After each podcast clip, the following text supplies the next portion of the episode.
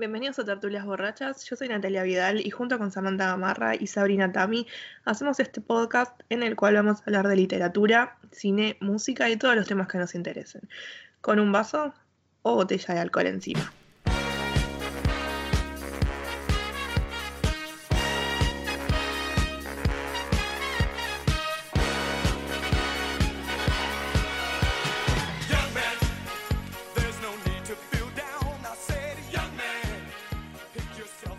Damos la bienvenida a un nuevo episodio de Tertulias Borrachas. Eh, soy Sam. Eh, creo que ese es el episodio número 6, ¿verdad?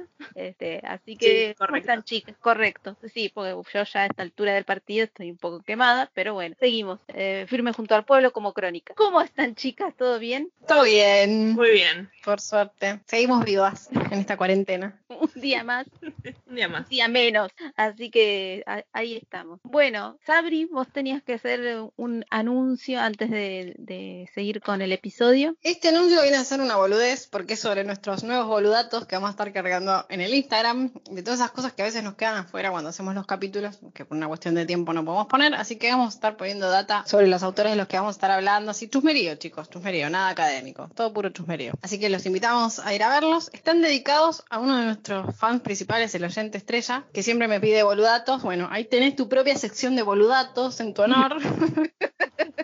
Este, Ahí tenés, ahí tenés. ahí toda para vos. Como siempre nos escucha, sabe quién es. A todos los oyentes les decían lo mismo, vos sos el mejor, vos sos el especial. Vos sabés. Vos sabés quién sos, así que le dedicamos la sección boludatos. Después vamos a ir a, a estar tirando un poco más de, de info. Y bueno, eso era más o menos el anuncio dominical. Bueno, perfecto, entonces. Así que bueno, vamos a pasar antes de ir con la temática que nos compete. Este, no voy a hacer ningún chiste con esa palabra. ¿Qué están tomando, chicas? Eh, yo estoy tomando vinito, vinito rosado en honor a la persona de la que vamos a hablar en este capítulo, que todavía no lo dijimos. No, no, todavía. En honor, a, en- en honor a- en honor a esta persona, estoy hablando, estoy tomando un vinito rosé. Ah, muy, muy top, muy así, muy chic. Me Muy gusta, chic. muy chic. Este, Sabri, ¿vos qué estás tomando? Yo creo que el vino rosé viene siempre acá como en estos, en este podcast eh, primereando. Siempre en algunos nos tomamos un vinito rosé. Sí, no, es como que da la vuelta, como ta, ta, Sí. ta, ta, y empieza de vuelta. Yo habían recomendado los vinos espumantes Dada en lata, porque yo la recomendación que leo por ahí sobre alcohol voy y te la testeo. Así que un vino en lata, porque glamour, pero no tan glamour. Es como, eh, es como todo en uno, ¿no? Es como ya un icono, como diciendo, es vino, o sea, tiene algo así top, como este glamoroso, pero en lata. O sea, Como que claro, eso- lo que me gusta es que la latita te conserva el frío. Ese, Claro. Eso es como el detalle. Con eso. Eh. No sé cómo voy a terminar. Está fuertongo, está fuertongo. Está fuerte la cosa. Eh, es un, es, eh, no sé si es, es rosado o es eh, No, es como si fuera la otra marca eh, New Age, pero en lata. Estamos diciendo marcas para Estamos que para marcas. Si alguna- alguna que, hay algún algoritmo que escuche que estamos eh, diciendo marcas, ma- eh, es por algo. Así que un canje, señores. Navidad. Un canje. Sí, el señor Dada, el señor New Age, el señor Branca, si quieren, eh, son bienvenidos a participar de este podcast. Yo este, me, quedo pens- me quedé pensando en esto de tu Navidad adelantada, que me habías dicho, este, sidra, que yo sé que es tu bebida favorita, y recordé que tengo sidra en casa, no sé por qué hay sidra en casa, pero este, hay sidra en casa, que es eh, eh, etiqueta negra, así, como- y es como ameritaba, dije, la vi ahí, dije, hoy para, para hoy, para este episodio, amerita, entonces ahí estamos, Ve- veremos cómo termino, ¿no? Pero este, ahí estamos con la etiqueta negra. Así que Yo lo único voy a decir es que me tienen harta con la Navidad, harta. Más vale que para Navidad hagamos en vivo un tremendo podcast grabando desde el 24 de la noche, después de las 2 y con la familia. Las quiero haciendo podcast acá. con el piono. Pero por supuesto.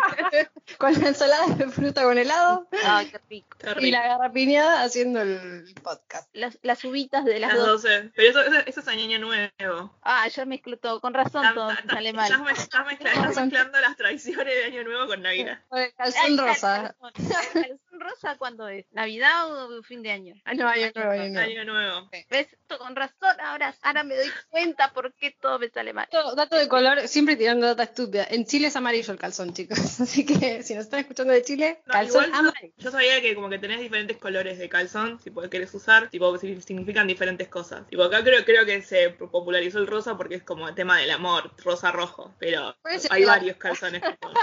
¿Cuál traguita? Creo que el verde, el verde. Calzones verdes. Siempre nuevo, ¿eh? Aclaración. Es mucho, muy importante la basura en el cesto. Es mucho, muy...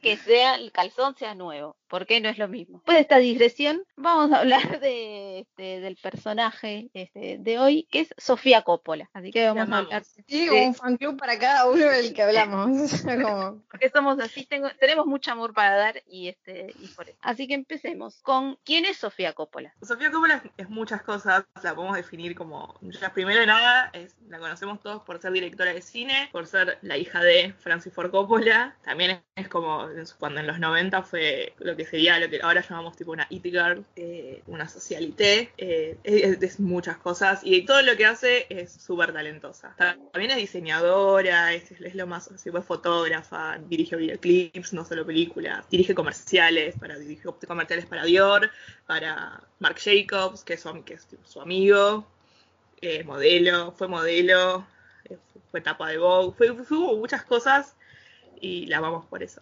Siempre relacionados con la moda, digamos. O sea, ella siempre empezó, digamos, con, con ese ámbito. Sí, empezó como modelo de em, como que así como modelo, fue actriz, que estuvo en la película, la película El Padrino 3 del, del padre, haciendo de la hija de Michael Corleone, eh, en un papel que es bastante olvidable. Que Todos se lo critican, tipo, la única crítica de toda la película es tipo, ¿por qué la pusiste a ella en ese papel? Iba a ser Winona Ryder, pero tuvo un accidente con un caballo y la pusieron, tipo, y la, la pusieron a Sofía. Eh, pero el papel iba a ser originalmente para Winona Ryder. Después sí, mo- modeló, mo- modeló bastante tiempo. También, obviamente, hija, eh, como hija de Francisco Ford Coppola, amiga también de muchos hijos y gente famosa del momento en los 90. En ese momento, tipo, tiene una marca de ropa que se llama Milkfed, que eran tipo remeritas cortas con un estampado. Tipo, súper sencillo, que lo usaban tipo todas las. Tipo, una, una estampita, no sé, una foto, con un cora- una foto de Steve McQueen con un corazón, esa era la más conocida. Después, una musculosa también cortita, tipo crop top. Todo muy 90. Que obviamente se lo, lo podemos reusar ahora porque revolvieron. Tipo, una roja, una musculosita roja con una, la cara del Che Guevara que es tipo, ¿por qué? Pero ¿Por bueno. qué? ¿Con qué porque- necesidad? Pero. Y, Y valor cotizando en la bolsa, ¿no? O sea, No sé, ¿sabes, ¿sabes qué? No sé. Yo sé que la marca en Estados Unidos como que ya no se vende más. En realidad ella se inspiró para hacer la marca porque era muy amiga de Kim Gordon. Es muy amiga de Kim. Gordon de Sonic Youth. Kim tenía, tiene la marca, tenía una marca de ropa, no, no sé, desconozco si la sigue teniendo, que es tipo X-Girl o Girl X, algo así. Y dijo, bueno, tipo, si Kim puede, tipo, yo también puedo. esas son amigas. Esas son amigas. Pero igual sigue, sigue, tipo, siguen siendo amigas. Y ah, bueno, y ahí sacó Milkfed, que la marca es en, tipo, en Estados Unidos ya no, no- no se comercializa, pero la sigue teniendo y sigue vendiendo tipo sus remeritas Milkfed en Japón. Ah, mierda. Entonces, Sí, sí, en Japón, en Japón tipo la, la- la sigue vendiendo. Ella viajó un montón a Japón por este tema de las remeras y eso, y eso tipo también se refleja mucho en, con la historia de los in Trans- Translation, o perdidas en Tokio. Creo que me voy a poner a hacer crop tops y vendérselo a Japón, quizás. Encontré mi emprendimiento. Para. Pero tenía el valor agregado que eran tipo de ella, de Swie, que lo usaban en ese momento todas las, las, las chicas cool del momento de los 90. Bueno, si ella Eh, pudo, como dijimos pudo, recién. vos también podés.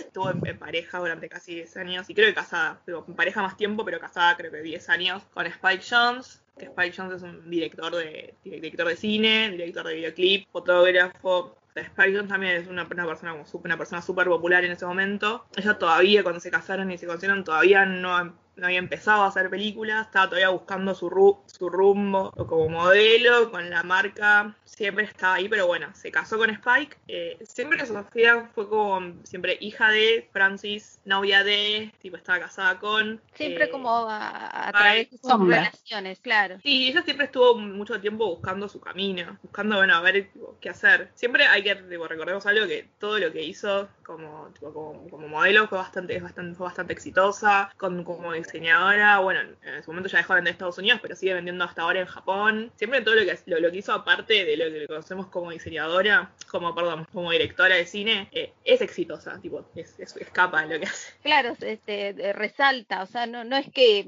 es olvidable como, como otras directoras, o sea, es como No, que ella- para ella nada. es ícono, digamos. Em, mi pregunta va hacia, bueno, esto que decís que siempre es hija de, la esposa de, o sea, en algún momento, o para vos, ¿cuál es el momento en el que se despega un poco de eso? Porque yo, no sé, como que Francis Ford Coppola, sí, obviamente que lo conozco, pero su marido, por ejemplo, no. Ah, Spike, Spike en, eso, en los 90 dirigió un montón de videoclips, dirigió el videoclip de Sabotage de mm, los Beastie Boys, eh, dirigió tipo, quién quiere ser John Malkovich, Her, Mm. tipo, que las ma- la- la- una de las más nuevas. También dirigió eh, Praise You de Fatboy Slim, que es el que están, no sé si lo recuerdan, que están en, en la puerta de un teatro como un grupo de gente bailando. Es muy noventas y si lo ven, tipo, lo van a lo buscan tipo Fatboy Slim, Praise You, Praise You. Eh, lo van a ver, que es como un grupo de gente haciendo, no sé, arte, bailes, baile contemporáneo en la puerta de un teatro. Eh, y es bastante gracioso, y tiene, tiene como muchos videoclips bastante icónicos, y si lo googlean lo van a saber. También dirige, dirigía skaters, es fotógrafo, y era como, en los 90 fue como su, punto, su punto máximo. Eh, Y estaba casado con ella, y ella empezó, a también a hacer videoclips, hizo para Flaming Lips, y después quería hacer un... Creo que el, ella en su primer película peli- hizo un corto que se llama Liquid Star, que es un corto en blanco y negro, medio diferente a lo que vemos de, de Sofía. Eh, y después consiguió el, leyó Las Vírgenes Suicidas, el libro de Jeffrey Eugenides. Creo que lo dije bien, no sé, corríjanme.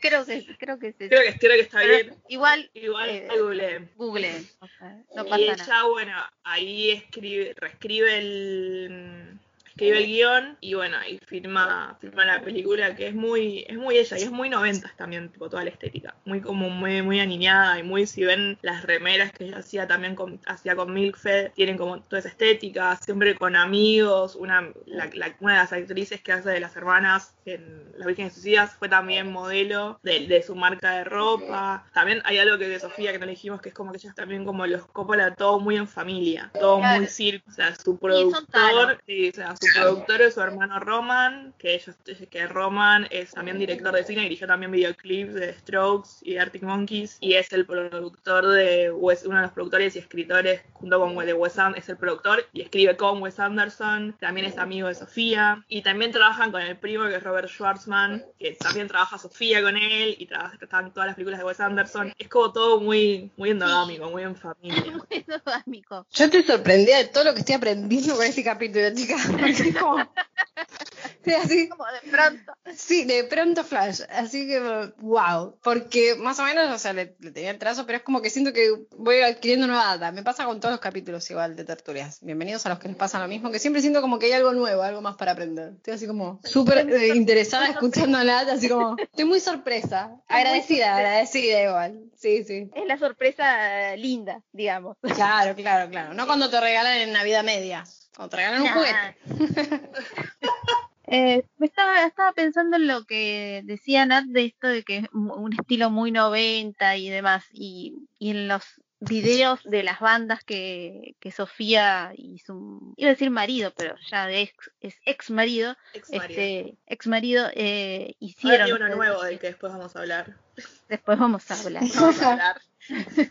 y, y bajaban la voz, después vamos a hablar. Vamos a hablar. Este, y eh, como todo muy como indie, ¿no? Como bandas indie, o, o quizás me equivoco. Sí, indie no tanto, porque estaba Fatboy Slim, que en ese momento era como, bueno, ahora también, porque fan de Fatboy Slim, eh, sigue siendo bastante main.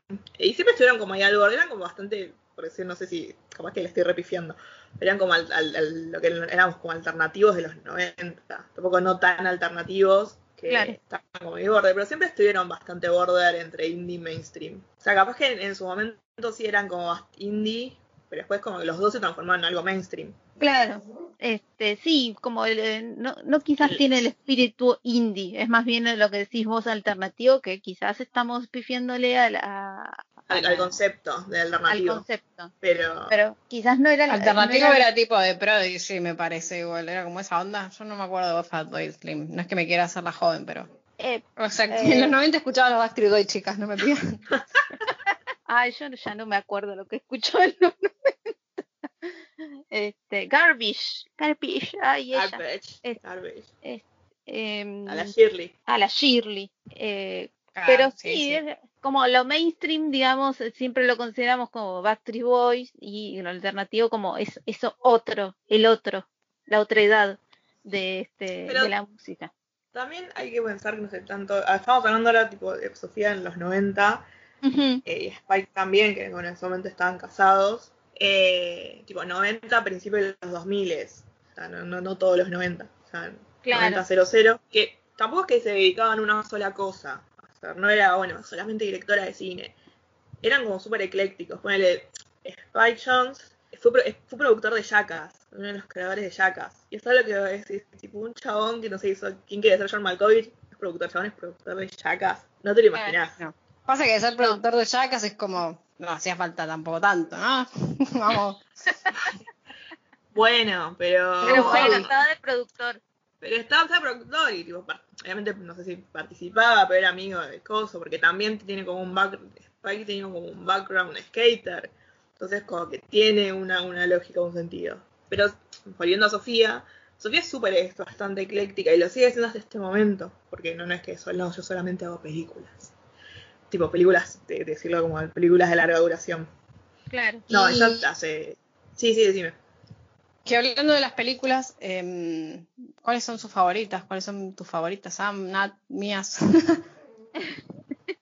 Eh, a mí me gusta Perdidos en Tokio. No me sale en inglés, perdónenme, pero este Perdidos en Tokio me gusta. Me gusta, me gusta. Este, Yo no creo sé. que mi favorita, sí. No, Las Vírgenes Suicidas es como, ay, la amo. La podría ver así como en loop varias horas. Me gusta mucho, Es la, más sí. dar- es, es- es la más darky. Es la más. Hola. No, es la Hola, más ¿qué tal? Sí, sí, sí. A mí me gusta mucho Ma- María Antonieta. Es, Es, es este, porque estéticamente es hermosa. Es, la, Es la hermosa. Pero bueno, si hablamos de las tres películas que vamos a decir, Las Vírgenes Suicidas su primer gran película, que si no estoy equivocada, eh, siempre me, me olvido si por Las Vírgenes Suicidas o por eh, Lost in Translation ganó el Oscar. Me parece que, Creo que per- fue por, per- fue por, Perdidos, por Lost in Trans- por Perdidos en Tokio. sí. Pero, o sea, sacando que es su, su primera película y que todos tenían como súper buenas críticas, porque mm, como que dicen que como que yo la, la novela no la leí, como que atrapa el clima de la novela, es como súper darky y además y tiene como unos- una estética muy pastel, muy colores, que, es que, que es como el- también el, el- si a es como el principio de ella, porque se tiene que mucho ver como cómo ella estaba en ese momento, por decirlo de, de alguna manera. Después Perdidos en Tokio, per-. Que, eh, sí, a mí la estética es lo que más me gusta. O sea, las películas las, las- me gustan y todo, las veo. Pero me atrapa mucho la estética que tiene. Yo soy como bastante visual, se ve. Entonces siempre a los directores como que les miro mucho la estética y me encanta, me encanta. Puedo hacer una película así que no, que no me atrape tanto, pero como que la estética que tiene me deja pegada. ¿Cómo sería la estética? Si bien la estética de Sí. Sofía, de los, los- o sea, me baso en los, los colores que usa, colores en las viejas sociedades es como todo muy pastel, todo muy, muy adolescente, porque la, película trata sobre cinco adolescentes, y hasta la parte en la que, o sea, spoiler de la película, en que retrata esas mu- muertes, las retrata como con mucha delicadeza, o sea, como que es una imagen fuerte, pero al mismo tiempo es como súper delicadas, luminosas.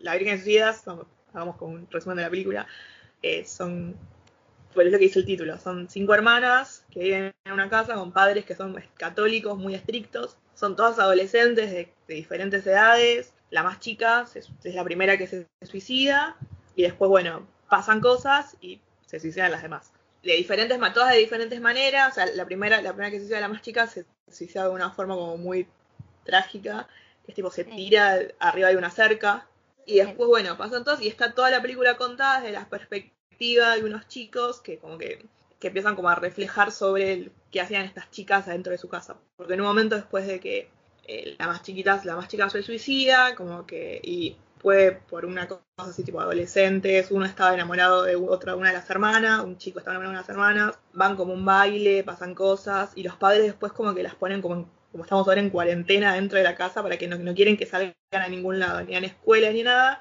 y ahí es cuando pasa todas las partes después del suicidio. Y las demás hermanas se suicidan, una creo que en el- con el gas del auto, otra con colgándose, otra creo que en en el horno, y me falta una que no me acuerdo. Pero cuando vos ves en las películas cómo ella retrata esas, tipo, esas muertes, o sea, la que, la que está en el auto, la que está en, no sé, la que se cuelga solamente muestra los pies, si vos ya sabes que se colgó, están los pies con el Ah. aire, y a la que se murió en el auto muestra solamente como a ella como en el bracito soltando con el, con el cigarrillo. Es súper delicado, es como súper delicado, súper fuerte, y todo, si vos ves las películas, es como todo muy luminoso también. Es algo medio raro, porque siempre que uno ve las muer- la muerte retratada, más de adolescentes es como todo muy oscuro, muy azul. Es como todo muy naranja y muy luz, y además te está retratando y contando algo súper horrible. Sí, Sabri. A mí me gusta como ese efecto que pone siempre como una neblina, que es como medio neblina, pero una neblina como blanca, luminosa. Siempre, o sea, en la mayoría de las películas así como de esa onda, está como una cosa neblinosa ahí. La uso también en otra que ahora, puta madre, con el nombre y el inglés. La estuvimos practicando, juro que la practicamos, pero es de Biglet, que es con Colin Farrell y eh, Nicole Kidman. También usa como esa nebulosa, así con luz, que a mí me gusta mucho. Sí, porque de, en The Village es, también es como un grupo de mujeres que están en, en- creo que si no estoy equivocada, como en guerra civil de Estados Unidos, pero son también como es como en la Virgen Cecilia, son tipo todo un grupo de mujeres, y capaz que le, le pone ese filtro como es algo más, no sé si soñador, más delicado, mucho más tranqui. Por más que pasen después cosas bastante feas, porque también en The Village termina como una muerte, pero como que en las vírgenes está como mucho más justificado porque es adolescencia. Y que, la, que es la, y la adolescencia como que todo el tipo siempre se retrata como algo súper soñado, como algo tipo lindo, aunque sabemos que no lo es. Pero No. Siempre. Pero bueno, no siempre, no, No, no todo- pues, siempre se considera como, bueno, están en la flor, de, están comenzando a vivir, están en la flor de su juventud y... más siendo adolescentes mu- adolescentes mujeres, que es todo muy, muy rosa, muy amor por los chicos, muy esas cosas. Entonces, la película tiene esos colores, pero al mismo tiempo es tipo, algo como fuerte.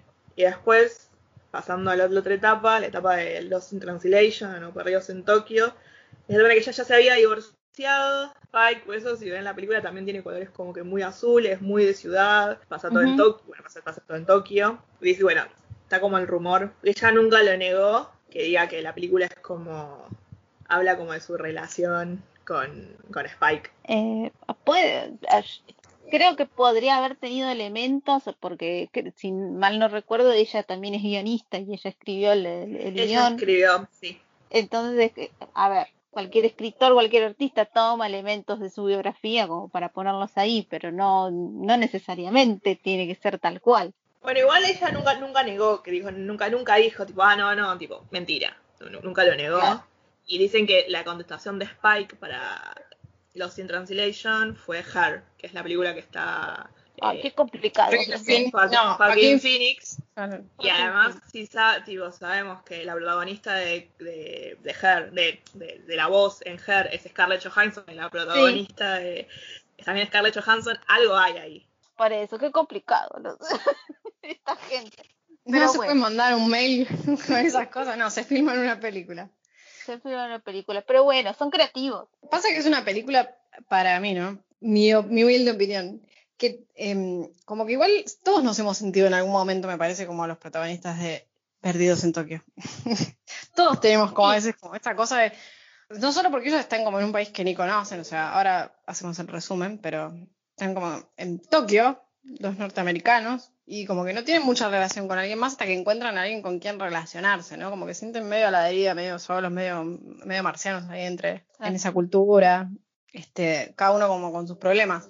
Yo creo que todos en algún momento nos hemos sentido como que nos falta por ahí un igual con quien conversar, una cosa así como de, no sé, anhelo de un amigo. Como con- conectar con alguien, o sea, no necesariamente una relación. Es como Sí, sí. conectar con alguien. Por- no, no hace falta que estemos en otro país, y ya no sé, en el trabajo, en cualquier otra, cualquier situación social. Si estamos Exacto. Bueno, esta película la hizo si no estoy equivocada, como que después del matrimonio, por el guion de Perdidos en Tokio, ganó el Oscar. Y bueno, también hay que, hay que pensar que ella, cuando hacía toda la parte de, de- de la, de su marca de ropa, que tenía que también irse a Tokio, porque obviamente la, la marca sigue. Y no creo que sea fácil, no sé, nego- negociar con japoneses estando tipo vos sola en Tokio. Creo que eso también la, la, la, la- la- la inspiró, la debe haber inspirado para hacer la película. Porque capaz, capaz que el, el marido se queda en Estados Unidos haciendo sus cosas y ella tenía que viajar y Sí, Sí, todo muy más. so- todo muy sola. Sí, Sí, es que muy- yo creo que cualquier persona que haya vivido así como afuera, vos le preguntás y como que ve la película y saca un mensaje así como de, puta, alguna vez me sentí así. me ha pasado. He sido Bill Murray. que además lo- yo a mí me encanta, lo adoro porque me parece que tiene como una personalidad súper simpática. eh, Me gusta mucho eh, como actor y como persona, como ser humano. Tío. Hay una biografía de Bill Murray que me la han recomendado que la leeré algún día, no sé cuándo, pero, pero sí, es un personaje. A, a partir de ahí Sofía que hubo bastante amiga de Bill Murray porque después trabajaron en, en el Bill Murray de, de Very Murray Christmas, que estaba hasta hace poco en Netflix, no sé si sigue estando, lo dirigió Sofía, y ahora en la última película que ella sacó, que se llama On the Rocks, que está por Apple, eh, también trabaja Bill Murray. Quedaron como amiguchis con Bill Murray. Hagamos un podcast de Bill Murray. Hagamos un podcast de Bill Murray, ahí está. Así Hasta que, yo creo que si lo llamamos, nos atiende Pues y nos que nos atiende, ¿no? Ojalá. Y después la última, la- la- mi, mi película, que es la, mi, mi película favorita, que es María Antonieta. Pensemos que pasa en, todo en Versalles, pero yo relacionándolo con su vida. Su segundo marido es Thomas Mars, el cantante de Phoenix, y Thomas te amamos, Toma. quiero. Thomas, eh, es, primero que después vamos a ir a este tema, pero Thomas es hermoso, no me importa lo que digan, yo sé que Samen está conmigo. Sí, sí, A mí me van a matar porque no, no le conozco francés, casi la cara, pero Es francés. Es, francés, para mí es suficiente. tiene onda, es simpático, yo lo, lo tuve cara a cara, tipo, ahí en la primera fila en la palusa, es tipo, hermoso. Volvamos. Toda la, la banda es, es el cantante de Phoenix, que es una banda, no sé si lo dije, bueno, repito el dato. Eh, y Phoenix, él, Thomas, es de Versalles, nació en Versalles. Claro, Y que haga guiño, también María, guiño, y que haga María Antonieta, que es tipo, el personaje de Versalles, es también muy hermoso. O sea, con Thomas que tiene, tipo, ahora sigue casada con Thomas, tienen dos hijas. La- una de las, la hija más grande aparece como una niñita en la película. Y Thomas y toda la, toda la banda Phoenix aparecen también en la película. Creo que hicieron la banda de sonido, si no, si no estoy equivocada. Sí, creo que sí. bueno, él hace la banda de sonido de Las Vírgenes Suicidas. También me parece una buena banda de sonido la de esa película, a todo esto. Banda Sí. francesa. Ah, Sí, Sofía tiene también como muchas buenas bandas. Bueno, por él conoce a, conoce a Thomas, corazón. Este, eh, tiene un- muy buenas cosas de, de sonido, de bandas de sonido, Sofía, en todas sus películas. Gusto personal. Y adhiero. sí, sí, sí, tiene como, tiene, Sofía tiene muy buen gusto. O sea, es como una capa. Para elegir Para elegir novia, para Para elegir, vestirse. Tiene como un gran sentido estético, ¿no? De la estética. Este, así que Sofía, O sea, Sofía, no te le- amamos. Te amamos. No lo dijimos, pero Sofía salió con Keanu Reeves, la mejor versión de Keanu Reeves. Keanu, La mejor. Keanu. Aplausos. Ya, para acabar, aplausos. Keanu. Eh, salió con la, mejor versión de Anthony Kiddis, que es Anthony Kiddis en los 90. O sea, si no lo, Anthony Kiddis cantando de los Red Hot Chili Peppers. Anthony Kiddis pelo largo. Yo, yo me lo imagino tipo Anthony Kiddis under the bridge. O sea, es el Anthony Kiddis. El Anthony Kiddis con Claro. el que había que salir. Acá, Sabri se estaba anicando. Calor. calor, calor. Calor, Quiero, calor. quiero, quiero a sus exnovios, cualquiera. Bueno, y no después- Tirame cualquiera. Esto no queda acá, esto sigue. Esto sí, salió con Spike, que Spike, o sea, busquen una foto de Spike Jones y es un chabón muy lindo, además de súper talentoso, es muy lindo. Salió en Quentin Tarantino que ahí como que... mm, Tenemos mm, nuestras reservas con Quentin. reserva con Quentin. Pero debe ser simpático e inteligente. O sea, chicas, no todo es belleza. Basta. No, está bien, está bien, está bien, yo no... Pero como que... Compensa. compensa No, debe ser, Vemos- debe ser un tipo muy interesante, eso sí, pero es como que lo veo, lo voy a decir, lo veo un poco rozando los hay en una relación per- Sí. de pareja. e- Ese fanatismo con- Uma Thurman no es sano. No es sano, no es sano, eso. Si saliste con Quentin y después saliste con Keanu, bueno, es como en las matemáticas, tipo positivo, negativo, negativo, negativo, se cancela. Volvamos. Y bueno, y después se, termina, se termina casando y termina saliendo y después casándose con nuestro querido Tomás. Tomás, te amamos. Ojalá escuches este podcast. Voy a Eh, mirar su cara, chicas, perdón, porque la verdad es que ya no me acuerdo ni cómo se ve. Voy es a. hermoso, es hermoso Tomás. y en- voy, a, voy a recomendar Phoenix. Está, hay un video, eh, si lo, bus- lo buscan en YouTube, tipo un live en Accord Center en Francia, que está hermosamente filmado y tiene unos planos de todos los de la banda, son todos lindos. Y son todos amigos de Daft Punk, así que más, más, más es para amarlos. Es win-win. Sí, Es un es como todo un muy win-win situation. Tienen dos hijas. Tienen la, la primera hija que se llama Romy, que es Sofía le puso el nombre Romy en honor a su hermano, a Roman Coppola. Y después se casaron, tipo, tuvieron su segunda hija que se llama Cosima. Y después se casaron en el castillo que tiene el padre en Italia. Todo muy entre Ah, bueno. familia. Cosas de familia. Una boda Claro. normal, normalita, Sí, como la de cualquiera. Todo, además, que el hermano le pone el nombre del hermano, así, todo muy Todo eh, todo familiar. todo en familia. Bueno, también, o sea, la, la familia de Sofía no solamente es, tipo, es el, el- el padre Francis Ford Coppola, la madre también es productora, de- creo que es, pero si no estoy equivocada, también es productora de cine, pero tiene algo que ver con el cine. Ella tiene dos hermanos, el hermano más grande, Giancarlo, que murió en un accidente, en un, en un accidente en, en lancha cuando era joven y la novia estaba embarazada, o sea, tiene una sobrina por el hermano más grande. Después tiene el hermano más, creo que el hermano, creo que el hermano, el hermano más chico es, es Roman. Nunca me acuerdo si ella es la más chica o Roman es el más chico. Pero el hermano Roman, que también está metido en el cine, como decía antes, porque es productor de Wes Anderson, escritor con Wes Anderson. Eh, dirigió Last Night, el video de los Strokes, dirigió Tay Picker de Arctic Monkeys, eh, también está como metido en eso. Y el primo es, obviamente, nuestro querido. No me sale el nombre. Nick. Nick Cage, Nicolas Cage. No me Nick salía. No, Nick Cave no, Nick Cave es otra persona. Nick Cave es otro, es otro, es un músico. Nick Cave. No me salía el nombre. Nicolas- Nicolas Cage. Después- Igual vayan a escuchar a Nick Cave, vayan, vayan a escuchar a Claro, Nick eso sí, escuchar por Nick favor. Cage, eh, es Nicolas Cage, después tiene su otro, su otro primo, otros dos primos que son los Schwartzman, que uno es Robert Schwartzman, que es el actor, no, Robert Schwartzman sí, no me acuerdo. O sea, son dos Schwartzman, uno que es actor y el otro que también es actor, que es el más chico que tiene una banda. Uno es Jason, creo, y el otro no, no, eh, creo que es el que decís vos. Qué mezcolanza. ¿Cuánto Jason parecía Jason es el actor, que es el que hace de Luis, eh, Luis XVI en María Antonieta. Y también trabaja con Wes Anderson, que bueno, tipo todo entre familia. Y el más chiquito Robert, que es el otro hermanito, también tuvo una banda y es, trabaja en el diario de la princesa de Diane Hathaway. Datos. Datos. Datazo. Yo acabo de googlear a Thomas y chicas le voy a decir, ahí me van a salir a matar, pero bueno, acá a la gente le gusta el puterío en el podcast, entonces da igual. Para mí tiene una mezcla entre cara de Paul McCartney y Matthew McConaughey, es un mix. No te lo. No. Decir de lo que dice. sí, no te lo voy a permitir. Es normal. No, no le vendan, viste, como a la gente del pod, que escucha el podcast que hay potrazo. Es, es normalito. No, Ya, ya le- no. Ke- Keanu y ese, dame Keanu 20 veces, olvídate. Hay una ¿viste? cosa, Thomas me parece que sale mal en las fotos, pero en vivo es muy lindo. No. Muy lindo, es muy lindo. Damos fe. Es muy lindo. Doy fe que es muy lindo, Tomás.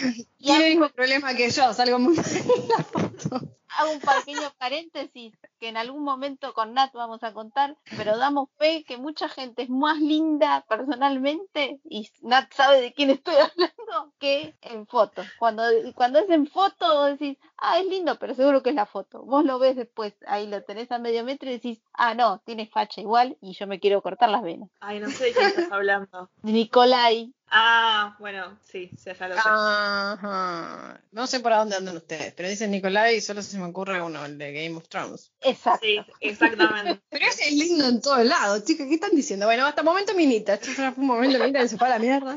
Volvamos, volvamos, volvamos. Volvamos, volvamos, retomemos. Estábamos hablando, seguimos hablando de las películas. Como decía yo, no solamente Sofía dirigió películas, dirigió comerciales para Dor, para Parador, para Dior, perdón. Para Dios. Quedó, Dios. quedó ahí, No, no, no, ya empezó acá a carburar. ya la, la perdimos. La Resumite mejor María Antonieta para la gente que no sabe historia y vamos. María. Antonieta- bueno, María Antonieta era una princesa austríaca que la mandan a, la mandan a Francia para casarse con Luis XVI, equivocada, que en ese momento eran todos primos, eran todos parientes en la, la- la monarquía, más en ese momento. Y la mandan generalmente para casarse por unas por cuestiones políticas, para que esté todo bien entre Francia y Austria, el imperio austrohúngaro. Una alianza. Sí, en ese momento se hacía más que nada por, por casamientos y hasta ahí. Ella llega a Francia, la cor- en la película se ve que la, la- ya desde que cambia de territorio, desde que hace el cruce de la frontera ahí en medio del bosque, porque ya le empiezan a, a cambiar las cosas. Era su- era súper chica, tenía 14 años cuando pasa todo esto, cuando se casa. 14, 15. Sí, era re chiquita. Era re chica. Ahora. O sea, uno la ve a Kirsten Dunst, pero no, María Muna mucho más chica, María Antonieta. Eh, y bueno, empiezan con a, a cambiarse, va, se va a empezar a dar, a dar cuenta cómo es toda la, la vida en la corte de Versalles. Ah, Realmente la, la película te lo muestra, sacando que es todo muy lindo, cómo era más o menos esa época, que tenían todos los ojos arriba de ella. O sea, paso que daba, paso que les estaban juzgando. Claro. Eh, María Antonieta históricamente es la esposa tipo, de la historia, bueno, está en la película. Pero tardó como que desde que se casaron, tardaron casi 7, 8 años en tener a su primer hijo. O sea, tardaron mucho en, en- en tener relaciones porque había como un... Decían que el rey, el rey no, el príncipe en ese momento era príncipe, era, era decían que era homosexual, por eso no tenían relaciones. Pero tardaron como 8 años en tener hijos y, como que siempre su puesto dentro de la, corte de Versalles estuvo estaba en peligro. Eso te lo muestran en la película. Que todos como insistían para que, bueno, ya tengan un hijo, tengan un hijo, tengan un hijo. El primer hijo que tienen es una hija, así que estaban todos bastante decepcionados en ese momento, que no era un heredero. Hagamos un paréntesis histórico que en esa época el que heredaba, digamos, el, el reinado siempre era el hijo varón. Sí, Por eso siempre buscaban tener, o sea, como un varón para tener un heredero, porque las mujeres no heredaban la corona. Vayan a leer la historia y después se dan cuenta que en algún momento la, en Inglaterra como que cambia de eso y hay una reina que no tiene hijos y se deriva todo para otro lado. En el caso estaban buscando el, dof, el Dauphin, el delfín, delfín de Francia, que tienen como, después tienen tipo, su- un segundo hijo, un tercer hijo que, que creo que muere, y después tienen un, un cuarto, un cuarto hijo. Al mismo tiempo estaba en la corte, María Antonieta tipo, salía de, salía de fiesta, pero uno se empieza a pensar, era una adolescente, tenía como 20 años, estaba bien, y era reina. O sea, eh, O sea, ¿a quién te para? nadie. Pero sí, o sea, era muy chica, se crió, digamos, en, en- en la realeza, pero en, en las altas esferas. O sea, no es que tampoco eh, estaba- era una condesa o lo que sea, o un- digamos, una jerarquía más baja. No. O sea, está en las altas esferas, imagínate, toda deslumbrada, tiene, eh, entró a los 14, ya a los 19, 20, o 20 y pico. Sí. Pensemos cómo éramos nosotras a esa edad, imagínate. Mejor no. Era hija, era hija de una reina, uno de sus hermanos era rey, ella era reina, o sea, estamos hablando de la vida dentro de Versalles, no, no de lo que está pasando afuera, que afuera tipo, era, la revolución francesa, era tipo Mm. era quilombo. Bueno, a ella la acusan de gastar, de gastar mucho, hubo un problema que, que también fue como uno de los detonantes, que eso no lo muestra en la película, pero pasó en la guía, que es cuando se muere el rey, el, abue- el abuelo de su marido, él le quería dar a la, la que la que era su amante un collar como con un, millón, un montón de diamantes. Cuando como el rey se muere, ese collar nunca se pudo hacer y hubo como una cosa como medio de una estafa en la que usaron el nombre María Antonieta para, eh, como en ese momento obviamente no, había fotos, no había, había como pinturas, una mujer se hizo pasar por María Antonieta, hicieron como una estafa, hicieron ese collar y a María Antonieta le llegó tipo, le llegó tipo la factura diciendo paga esto y ella digo, pero yo nunca lo pedí. Y bueno, y ahí también empezó como el tema de que ella era una gastadora, por algo que en realidad ella nunca había hecho. Eso la película no se muestra, pero así fue como empieza todo el tema de que ella la, la muestran como una gastadora, porque se compraba vestidos, pelucas y todo eso, y sale la frase de let them eat cake, no tienen para comer, que coman, que toman pastel. Igual Versalles es, es- era ya, eh, si tienen oportunidad de ver ahí, creo que en esta situación cuarentena hay tours, así que pueden chusmear. Este, Tours virtuales. Tours virtuales. virtuales, Tours claro, virtuales. sí. Tour, virtu- tour virtual, hay mucha.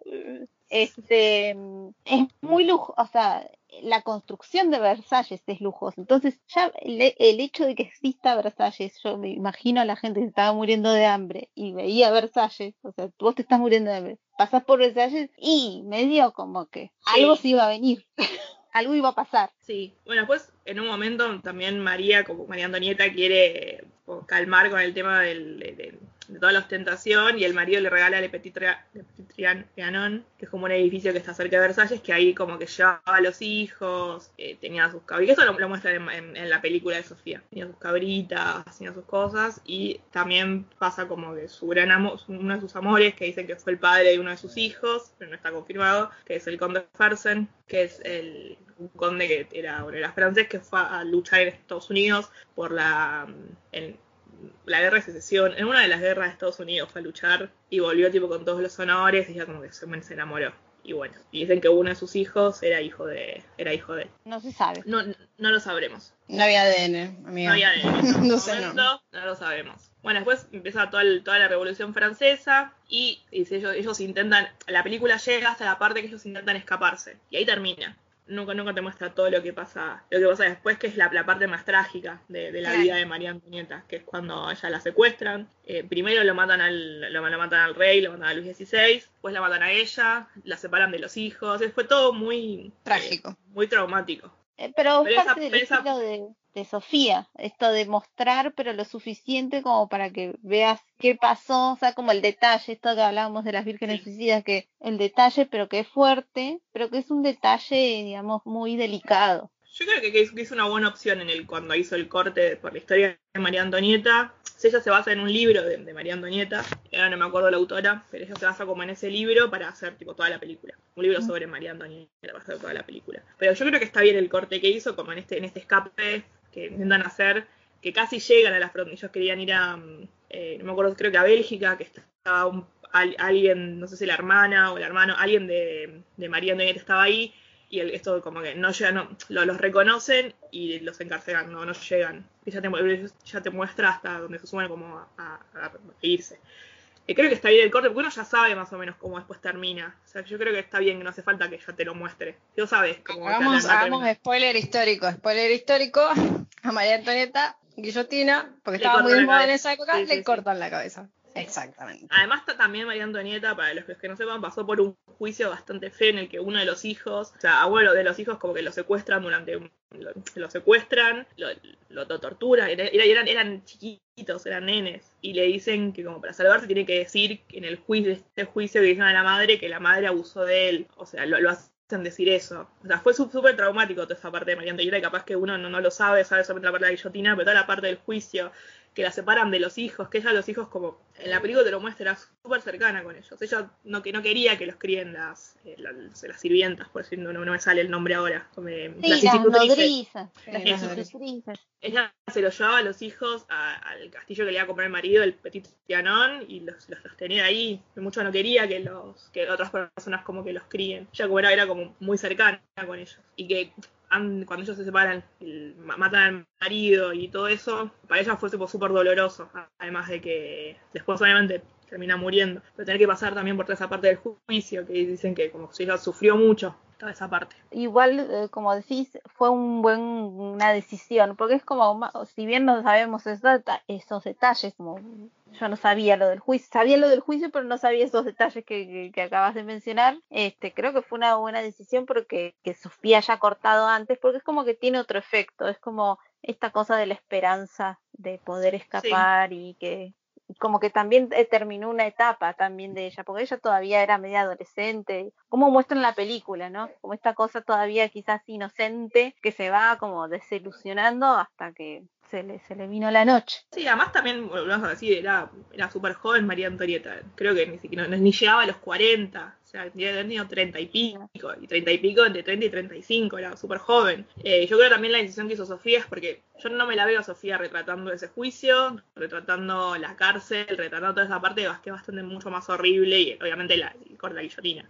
No, no, Claro. no la veo, no, la- no la veo a ella filmando eso. Bueno, ahora vamos a pasar a el dato puro y duro, que es el chusmerío. Chusmerío de Sofía. Como si fuera poco, demos más Como si chusmerío. fuera más chusmerío. Tenemos mu- más chusmeríos, pero no- chusmeríos, eh, no chusmerío tipo a los intrusos en el espectáculo, sino este es, es una creativa. Yo, mientras vos hablabas, Nata, de su trayectoria y todo, pensaba que eh, más que directora, y girl o todo, es como una creativa en Es general. creativa, sí, es re creativa. Ella tiene una colección de Louis Vuitton que es hermosa, o sea, si la pueden googlear, googleenla porque es hermosa, de verdad. Eh, ella es muy amiga de Marc Jacobs desde los 90 y Marc Jacobs fue el primer director de, tipo de, diseño de, ropa, porque Louis Vuitton tenía las carteras, pero no creo que no tenía ropa y Marc fue el primero. Y en un momento, Sofía, como pasó con Jane Birkin, con Hermes, con la Birkin Bag, que si no la conocen también googleenla, que es una un bolso bastante icónico. Eh, Sofía creo que tenía todos los bolsos, ninguno le quedaba cómodo y Marc le dijo, bueno, venite, hacete una colección. Y ella armó una colección de bolsos, de tipo de, creo que son zapatos, bolso y esa cartera, ca- es una cartera medio bolso y sobre, que ella quería algo que ella le fuera cómodo llevar todo ahí, que sea lindo, que sea y que sea cómodo. Y lo logró porque además si uno ve eh, fotos de Sofía en, de, de paparazzis en su vida diaria, en desfiles, en cosas, ella usa sus propios bolsos, o sea, no es que hizo un bolso y bueno, ya está, hizo un bolso y usó bolsos de otros, no, no, ella usa su propio, ella usa ese bolso que ella diseñó. O sea, lo tienen todos los colores y es hermoso. Yo quiero hacer un paréntesis, a ver, voy a meter al padre porque total, bueno, ya dijimos que, qué sé yo, no tengo la culpa de que sea hija de un famoso. Pero me acuerdo que en un momento Don Francis vino a filmar a Argentina y hubo todo un quilombo porque le robaron la computadora donde tenía todo el material y nunca supo Oh. qué carajo pasó. O sea, la película la filmó, no la filmó, alguien la vio. No, no la vi, pero sí No, se yo la filmó. vi, pero creo que sí se filmó, que se llamaba Tetro, que trabajaba Sofía, otra Sofía, Sofía Castiglioni, la hija de Mori. Ah, sí. Y trabajaba John Cusack también, pero ahí también hubo, hubo quilombo. Este, Tenía no un- sé qué creo que- pasó. Creo que tenía un hotel acá, pero que creo que ya lo cerró, ya no, no lo tiene más. O sea, si alguien la vio la película o supo qué pasó ahí después, también avisen. Opinen, avisen. Pero Sí, Sofía, sí. Sofía, Sofía también vino, que ella cuando, cuando salió su primer corto, ella lo presentó en el Bafisi y vino y vino con Francis. Ah, O mira. sea, Sofía vino, Sofía vino pero un par de veces. Y después tiene una foto muy, eh, para, también para Louis Vuitton, con cosas, no, no, no con su colección, sino con colecciones de Louis Vuitton, de las cajas, de cosas, que está en, en- que la sacaron, no, no sé en qué, en qué, en- la sacaron acá en Argentina, no sé en qué parte, está Francis, ella, y la sacó Annie Leibovitz acá en Argentina. Annie Leibovitz, que es una fotógrafa súper conocida, fotógrafa de Rolling Stone, y ella hizo, y la, las fotos sé que está sacada acá en Argentina, en, en el campo, porque Argentina es campo. Porque el campo argentino. Porque el campo. Es, la, es campo, pasto verde, vacas. Para el que no conoce Argentina, Argentina es eso. Eh, Es eso. Pero bueno, un poco que- cosas más, pero bueno, te- te- Sí, sí, sí. resumiendo. Bueno, la, la, la foto están ellos como en un campo, tirada, ella ti- ella- él, él está sentado en silla directora, ella está tirada, todo muy verde, todo muy lindo. Búsquenla, es, es, es, es linda la foto, muy linda la foto. Eh, pero sí, Sofía, como lo volvíamos en el tema de antes, es como súper creativa. Hizo esa colección para Louis Vuitton, que ella la sigue usando y sigue estando, y creo que también es como bastante, está se sigue produciendo, o sea, está bien... se- Claro, se es una debe- colección. se debe-. Como- se debe, se debe vender bien porque si no, no la seguirían haciendo. claro. Y, ¿Quieren mandar una para probar? Obvio. También. Acá, acá como- yo acá voy a recibir con todo el, café, todo el amor del mundo. Y el bolso, si, el bolso si, si lo ven, es hermoso. Cómprenlo. Compren No, no, Me río porque claro, si, lo, que si lo- puede- si lo pueden, si lo pueden comprar, eh, el bolso es hermoso y hay después como un sobre que tiene como un... Lo que tiene Sofía es que tiene como esos detalles. El sobre que ella sacó, que está en colección con, con toda la colección, es un sobre y viene con, como con un espejito. O sea, todo pensado, todo pensado. todo, todo muy, pensa- muy pensado. Y después también los zapatos son como súper, bueno, no, no, no sé, no los probé, pero dicen como que son también, tienen tacos chinos, se ven cómodos. También, decimos eso para que nos eh, traigan zapatos. O sea, si alguien, si alguien del Butón está escuchando y nos quiere mandar algo, Van para Nat, que es la fan, digamos. Después no los presta. Eh, pero sí, después ella también trabajó con, bueno, con Marc Jacobs, no solo esta, esta colección que es colección de ella, sino ella hizo los, me salen, no, no, son videoclips, con los comerciales para sus perfumes, para, para Daisy, de Marc Jacobs, tienen también esa estética muy, muy Sofía. Hizo los de los de Dior, los de Miss Dior Cherie, también hay varios que hizo ella. Y si, se ponen a ver los videos, son como, son como muy estética ella, todos muy soñados, muy, muy, muy, muy colores pasteles. Más que nada los de los de Marc Jacobs. Sí, sí. Para es como mí que- las publicidades de perfumes son todas muy voladas, gente. Quiero decirlo. Es como, muy- ah, se, se fumaron algo, conviden. es muy difícil reflejar algo, transmitirte algo que en realidad lo tenés que oler. Oler. Es raro, pero... Eh, Pero las, publicidades de Sofía son como bastante, son bastante lindas. Son como lindas de ver. Igual que hay, o sea, sacando, pero bueno, es de las familias. de Wes Anderson tiene las de, las de- él hace muchos videos para videos para Prada. Tiene un nombre este, estos videos, nunca, nunca me sale. Son como mini cortos. Sí, me salen Lo- clips, los los pero no sé si. no. Los de, los de Sofía sí son comerciales, los que hizo Wes Anderson son más o menos cortos, como, como una historia corta. Eh, tiene los de Prada, que son los de Candy, del, del perfume Candy de Prada, que son tipo, muy son, Ujú. tipo, mírenlos, duran tres minutos. Creo que son tres videos que duran tres minutos y son muy, muy lindos. Trabaja Lia Sidow, Sidow, Sidow, no sé cómo se pronuncia. Vos, Sí. Sam, que sos la que acá habla francés. vos que- vos que sos la que habla francés. Claro. Vos que sos la que... Creo que. Una pregunta, em, polémica, me van a sacar cagando, pero algo que no te guste, o sea, al margen de que te guste mucho, algo que vos digas, bueno, o sea, me encanta, pero acá ah, me gustaría que fuera más así o algo, claro. Sofía usa pieles. Estamos en este podcast, estamos muy en contra de que usen pieles. Usa pieles y creo que le chupa un huevo lo que piensen todos los demás, porque las sigue usando. Eso sí, estamos, estamos como muy en contra, pero sí usa pieles. Digo, No, tiene que tener una mancha. Tiene que tener una mancha, Sofía.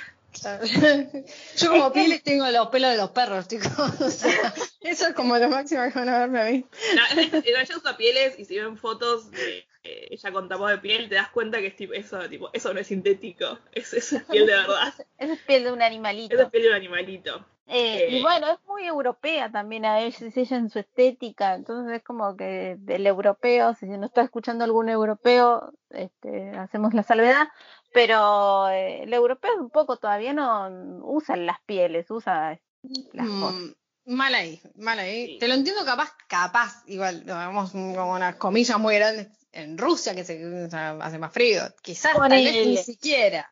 eh, Ponele. Ni tanto. Hay sintéticos muy buenos, gente.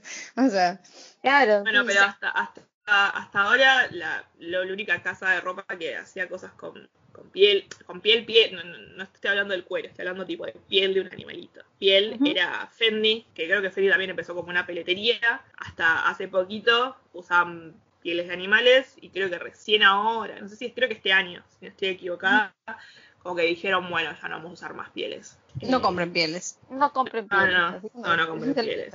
Lo dice con zapatos de cuero puesto. Eso no, tampoco, tampoco. eviten, eviten así como. Pieles no. Bueno, llegando casi casi al final, la sección que siempre eh, hacemos, que son las recomendaciones. Empezamos por Nat, que es la- nuestra estrella de hoy.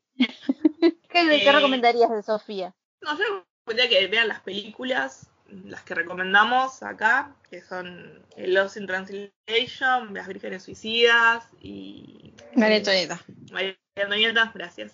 Eh, pero también vean, no sé, The Bling Ring, Somewhere y The Beguiled, lo dije bien, creo que sí. Eh, Profesores de bueno, inglés. Sí, sí, perdón. También. Para perdón, tres. perdón. Y la, eh, sacó, salió una nueva película este año que es On the Rocks, que está en, en Apple TV. Eh, si, si tienen Apple TV, mírenla. Igual que Apple, Apple creo que Apple te da tipo 7 días, siete días gratis. Así que si quieren aprovechar. A- Aprovechen, Aprovechen todas las que están en Apple para verlas y después tipo, ahí nos vemos Apple. Así que... Apple, Eh, Apple, Apple. Eso.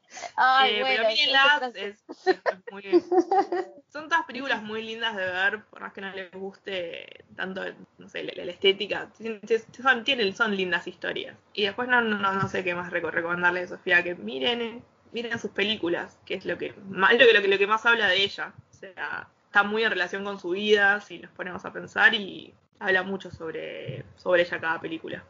Eh, Sabri, ¿alguna postilla? Em, yo voy a hacer mi recomendación personal, que es que a mí Las Vírgenes Suicidas es la que más me gusta, así que vayan y véanla. Si quieren pañuelitos, yo no solo con las películas, pero si quieren llevarse unas cariñitas ahí, como si se encariñan con los personajes.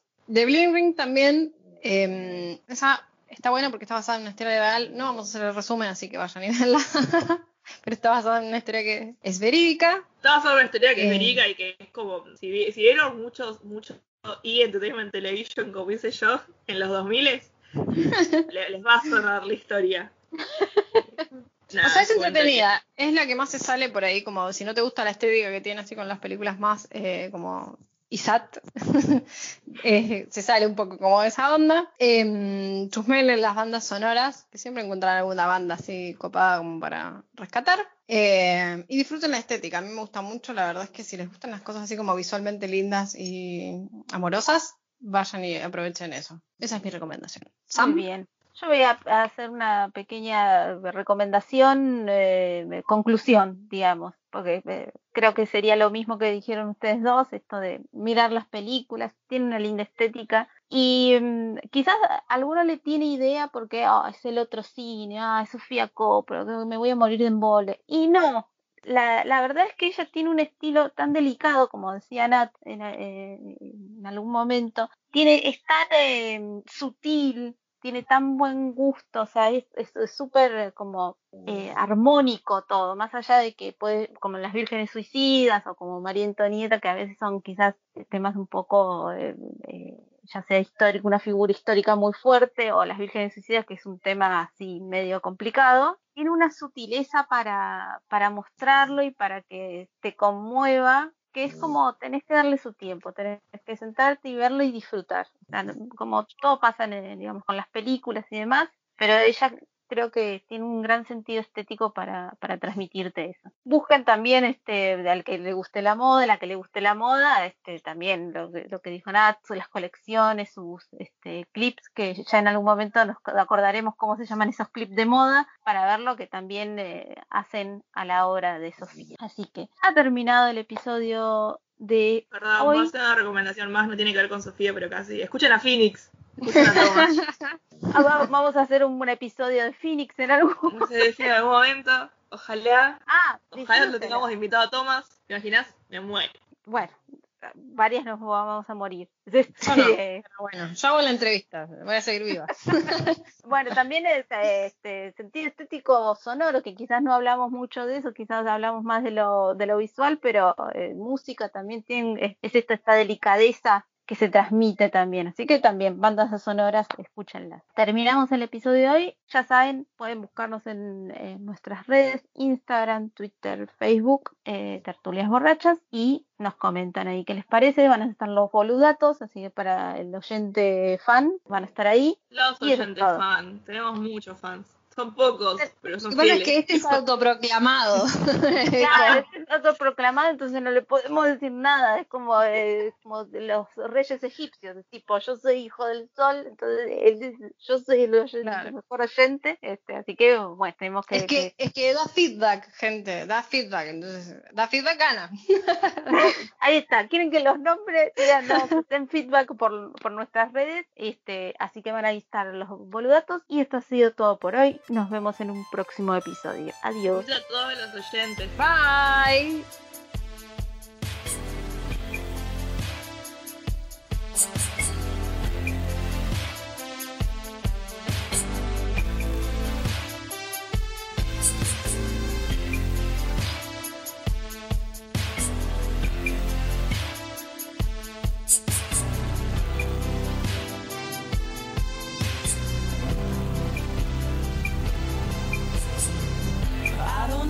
tell the truth. They don't mind it if you're told where I'm from. Anyone I find the truth in. You will bother if you choose me. I don't know what to think of you. Eyes and talent insecure, chloroform. I would rather stand if you stayed. Why would I lie to you? My love, my